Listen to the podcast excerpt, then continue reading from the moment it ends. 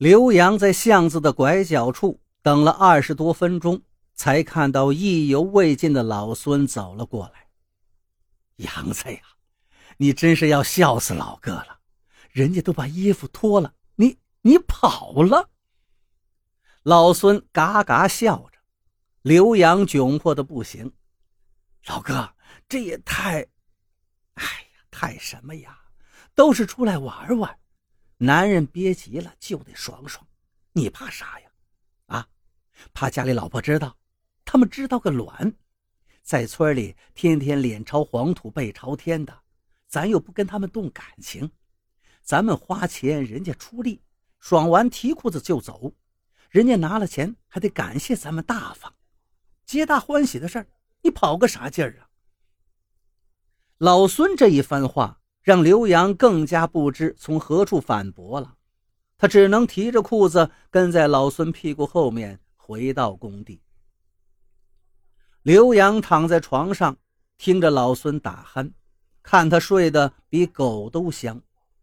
不知怎的，他就想起刚才那个女人的胸部了，那又软又滑的感觉，真比自己的老婆还好。刘洋使劲的吸了一口气，我怎么能这么想呢？我怎么能背着老婆想别的女人呢？可是，可是那个触感，就像刻在了他脑子里一样，根本忘不掉。等又到了休息的时候，老孙又叫刘洋去按摩，刘洋拒绝了。他撇下老孙，自己一个人溜达到外面。他打算找个理发店，剪剪自己乱得跟鸡窝一样的头发。刘洋逛荡了好久，碰到不少看起来就挺贵的洋气的理发店，他就没敢进去。又走了一段路。才在街边看到一家店面很小很破的理发店，刘洋觉得这里面应该不会很贵，就走了进去。店里不大，光照昏暗。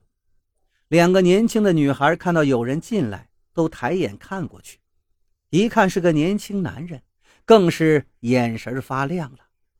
哎呀，小哥，快来快来！一个染着绿毛的姑娘贴了上来。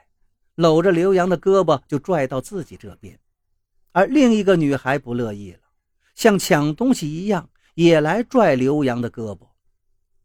昨天那个人都给你了，今天你还抢？绿毛姑娘瞪了瞪大眼睛，另外那个姑娘不敢吱声了。刘洋感觉到这个小理发店似乎不对劲儿了。小哥，剪头吗？你坐着，我先给你洗洗头。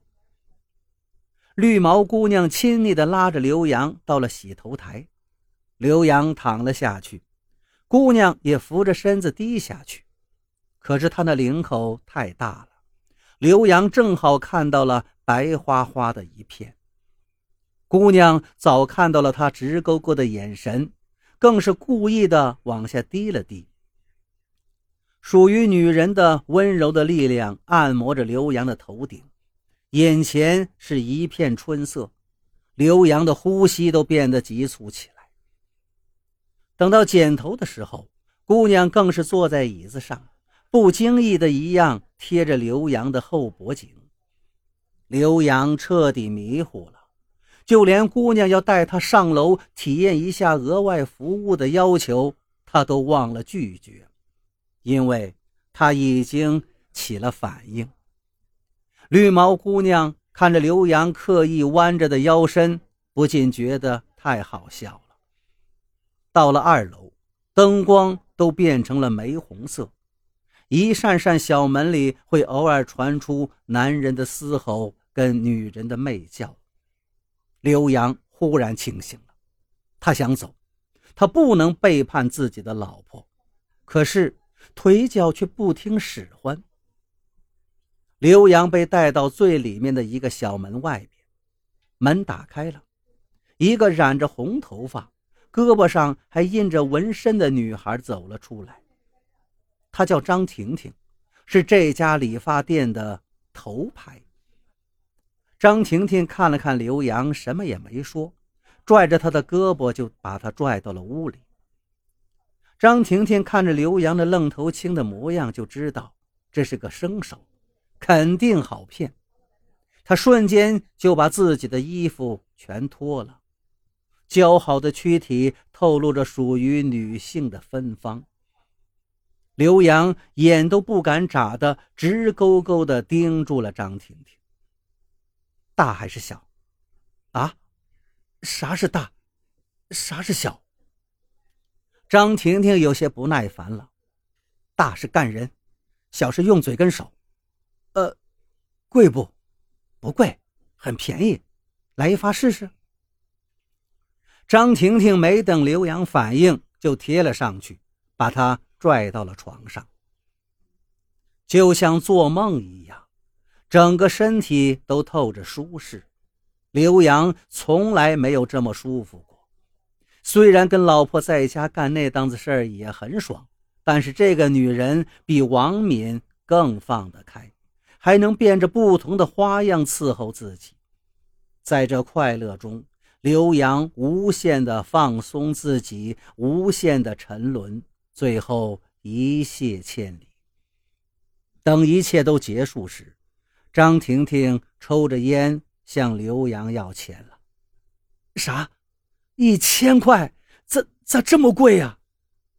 刘洋震惊了，这还贵？我看你是第一次来，给你算的算是便宜了。张婷婷一皱眉，分明是说穷鬼一个。这钱你给还是不给？